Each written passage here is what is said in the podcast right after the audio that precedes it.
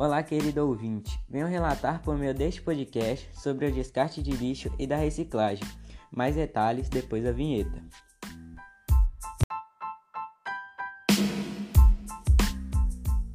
O governo federal publicou anteontem no Diário Oficial da União o Plano Nacional de Resíduos Sólidos, Planares, que prevê acabar com os lixões e aterros controlados nos próximos dois anos.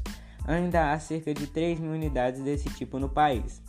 Conforme o documento, a meta até 2040 será reciclar ou recuperar 48,1% dos resíduos sólidos urbanos.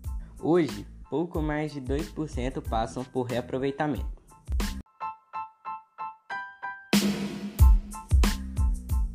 Em 13 de 4 de 2022, o governo federal lançou o programa Recicla Mais.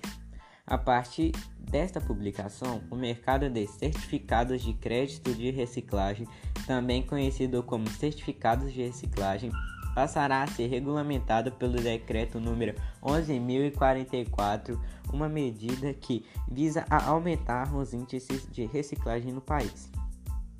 Antes da publicação deste decreto, verificava-se um crescimento da regulamentação estadual a esse respeito, como por exemplo acontecia no estado de São Paulo, no estado do Mato Grosso do Sul e entre outros, sem a existência de uma formativa federal.